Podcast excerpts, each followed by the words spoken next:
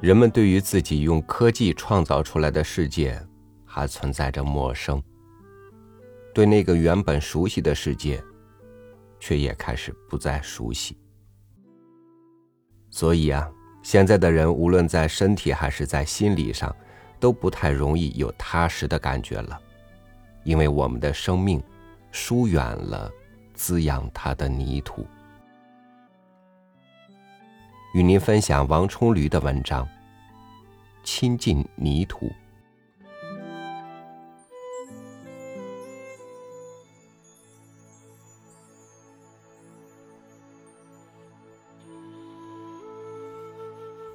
昔日的顽寒少年，一回头，已经华发银锭，牵绊都成了过去，一股脑的进入了苍茫的历史。而我儿时的亲密伙伴，双台子河，这漂流着我的童心野趣的河，带领我回归家的审美之途的河，却还是那么姿容韶秀。静静的在抚着疲惫了的时间，滚滚溪流。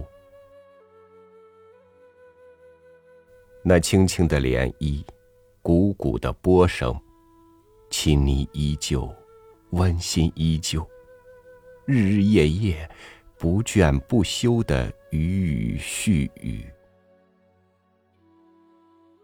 只是不晓得。他是向远方的客人述说着祖辈流传的古老童话，亦或是已经认出了我这当年的妮友，尽情倾诉着蓄积了半个世纪的别绪离情。游子归来，原都是为着寻觅，有所追怀的，更何况在这冷露清秋时节，在这忽而霏霏。忽而萧萧，忽而滂沱的秋雨里，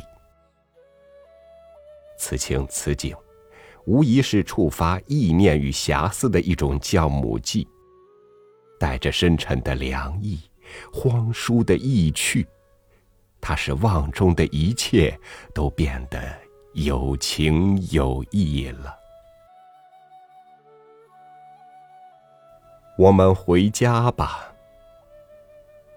每当读到科普斯这句简单不过的话，我都觉得它圣洁、亲切、景色、灼人。此刻，我正在还乡的路上。人老莫还乡，还乡须断肠。面对着熟悉又陌生的一切。我忆起了弃我去者不可留的悠悠岁月，忆起了童年，忆起了母亲，默诵着爱卿的诗句。为什么我的眼里常含泪水？因为我对这土地爱的深沉。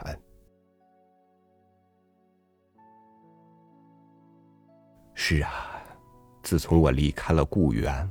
也就割断了同滚烫的泥土相依相偎的脐带，成了虽有固定居所，却安顿不了心灵的形而上意义上的漂泊者。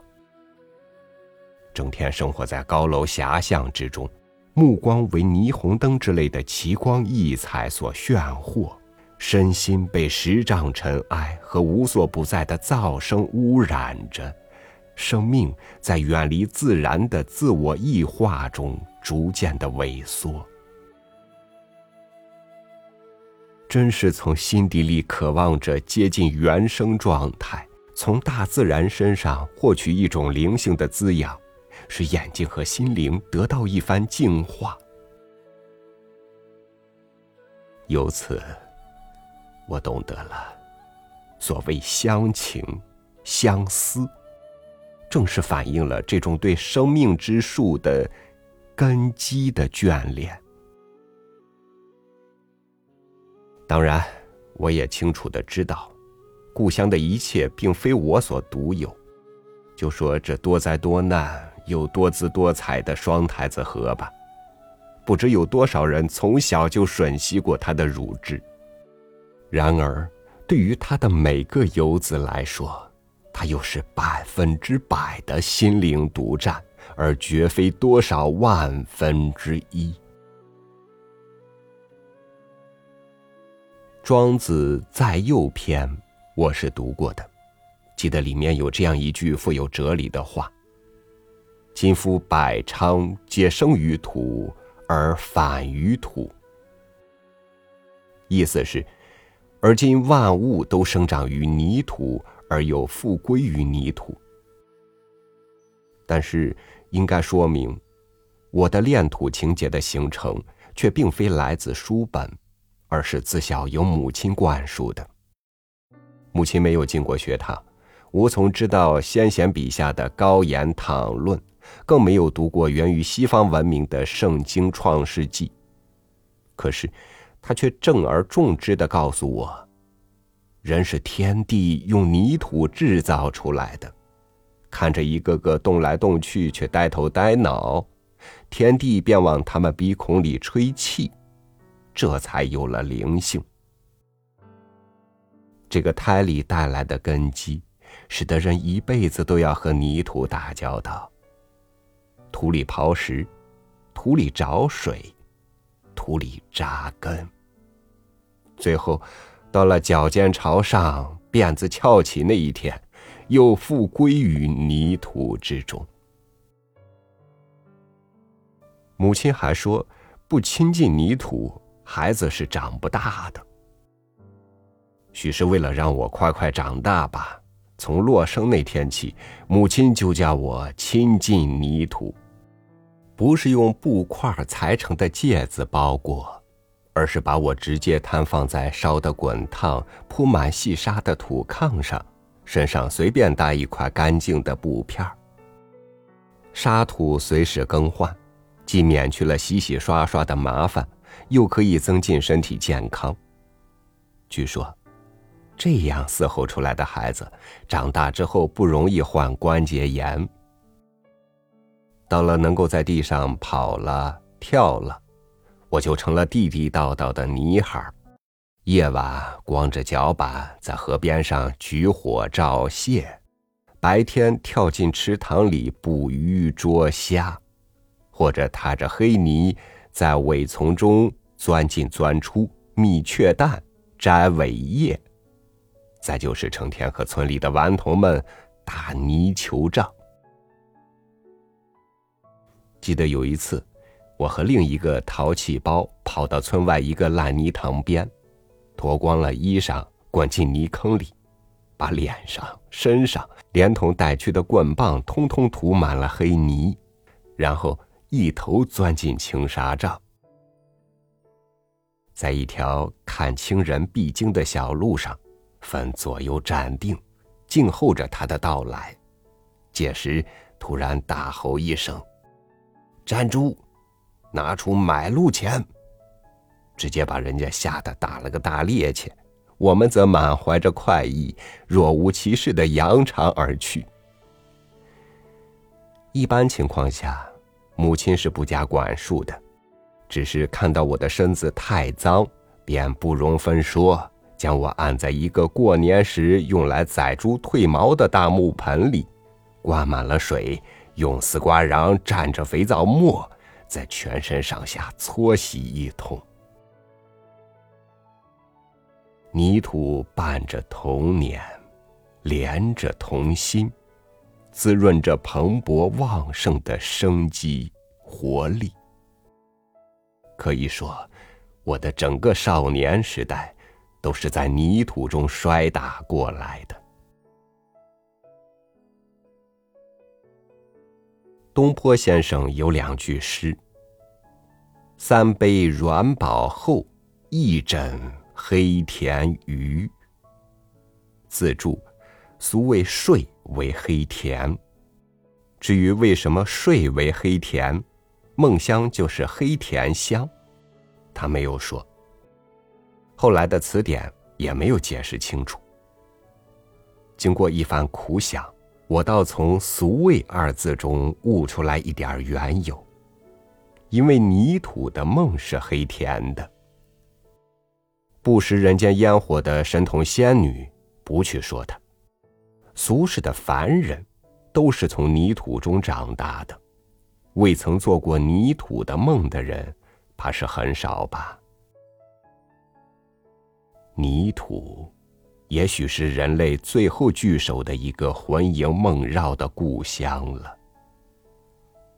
纵使没有条件长期厮守在他的身边，也应在有生之年，经常跟这个记忆中的故乡做清新惬意的情感交流，把这一方圣境实习珍藏在心灵深处，从多重意义、多个视角上。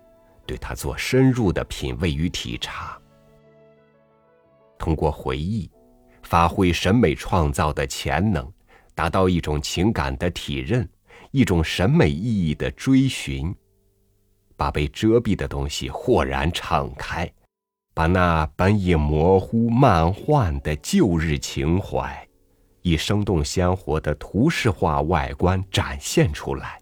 烙印在心灵的屏幕之上。可是，人们有个坏习惯，就是长大了之后常常忘记本源。我也同样。一路走过青涩的年岁，我们便开始告别泥土，进城读书谋事，而后竟然掉头不顾，一眨眼就是几十年。离乡已史，游子们还常常通过泥土的梦境向故乡亲近靠拢。随着时日的迁移，忘却的旧主降临，便渐行渐远，渐模糊了。久而久之，个人时空全部为公共时空所分割和占据，连那种模糊的影像也不复在梦中出现了。偶尔机缘巧合，故乡重到，也是坐在车里刷刷刷从柏油马路上疾驰而过，然后就一头钻进直耸云霄的大厦高楼里，根本想不到还有亲近泥土这码事儿。亏得这次参加了中国散文文学会组织的盘锦采风团，也亏得连宵的风雨使陆路车行不便。改为泛舟河上，使我有机会揽尽三角洲湿地的无限风光，环境、氛围十分理想。这是那种撩拨诗怀、氤氲情感的天气。它没有晴空一碧那样的澄明，或者迅雷疾风般的激烈，而是略带一丝感伤意绪的。缠绵悱恻，飘飘洒洒的雨丝风片，缝合了长空和大地，沟通着情感和自然。轻舟在微荡涟漪的双台子河上静静的漂游着，望着水天无际的浩浩茫茫，蓦地。我涌起了缕缕相思。我对作家同行们复述了母亲那句“不亲近泥土，孩子长不大”的话，深得采风团团长林飞先生的赞同。或许由于对泥土的情怀过于热切了吧，船刚刚靠岸，我就第一个冲向雨幕，跳上堤边，急匆匆地踏上这阔别数十载的泥土。可是，两脚没有站稳，一个大滑溜，便闹了个仰面朝天、彻头彻尾的与泥土亲近了。见我忽然滑倒，几个小伙子赶忙跑过来把我拉起来，发现除了满身挂了泥花，并没有丝毫损伤，大家才放下心来。调皮的红孩儿忽然来了一句。没有亲近过泥土的孩子是长不大的，逗得同行们哈哈大笑。于是，一路上这句意味深长的话，便乘着一波又一波的笑浪，浮荡在所有人的耳骨里。这里地当双台子河入海口，没有沉甸甸的历史记忆，积淀了久远而深厚的冷落与荒凉，自然也饱藏着开拓和创造的无穷潜力。这里蕴藏着强大的生命力，本能的存在着一种热切的生命期待。这里的泥土肥沃的，踩上一脚就会滋滋的往外流油。它是一切生命翠色的本源。任何富有生机的物质都想在它肥腴的洞体上开出绚丽之花，而这绚丽的花朵，则是这黝黑泥土的生命表现。当东风吹拂大地，双台子河。重新唱起流水欢歌的时节，他便睁开朦胧的睡眼，充满着柔情蜜意，慢慢的舒展腰肢，以一种天生的母性亲和力和生命活力，为乡亲们奉献出源源不竭的物质资源和精神财富。啊，啊！为一种世间罕见的迷人景观，大家突然齐声惊叫起来。这是一种名为碱蓬科的野生植物，经过海水浸泡，入秋之后变得通体透红、光滑炫目，在河岸两旁铺上了绵绵无际的红地毯。存在自身的表现力，向来都是超过语言的。尽管一路上已经听过了当地同行太多的渲染，而且也在画册上欣赏过它的壮美姿彩，但是，当脑子里的奇观盛景突然展现在眼前，化作一种真实的存在，这红海滩、红地毯，还是令人惊赞不已。每双眸子都像夜晚的街灯一样，齐刷刷的亮了起来。与红海滩恰成鲜明对照的，是绿到天边的滔滔伟海。芦花千顷水微茫，秋色满江香。南宋词人陈亮的名句在这里有了着落。蒹葭苍苍，翠野茫茫，不知何处是岸。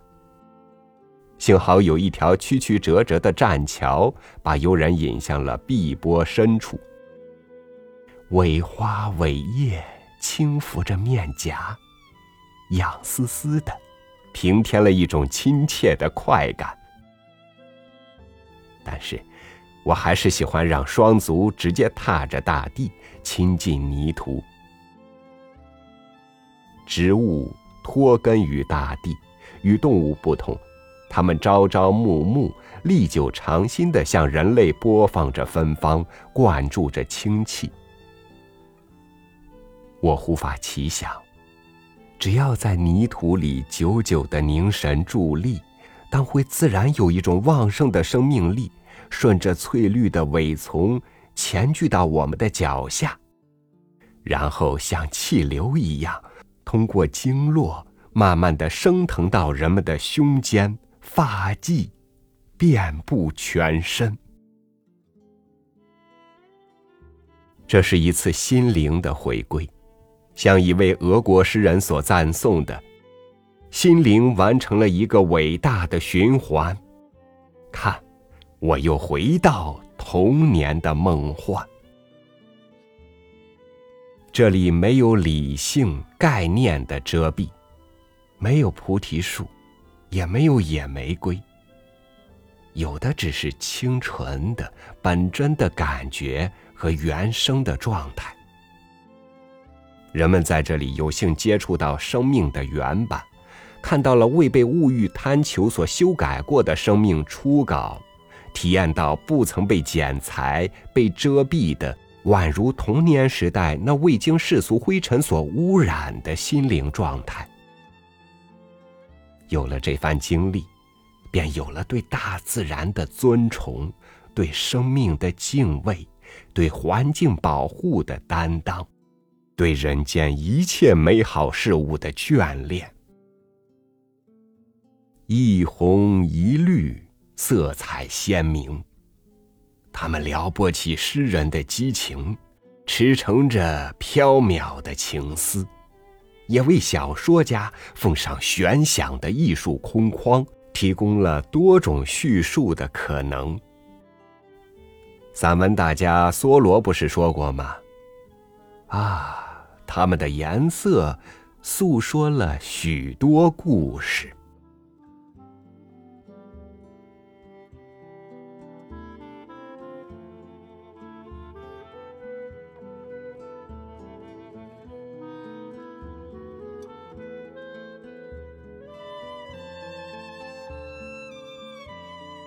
我喜欢黑色或者黄色的泥土，喜欢踩着它发出的沙沙声，喜欢它因为蕴着空气和营养才会有的酥松软绵。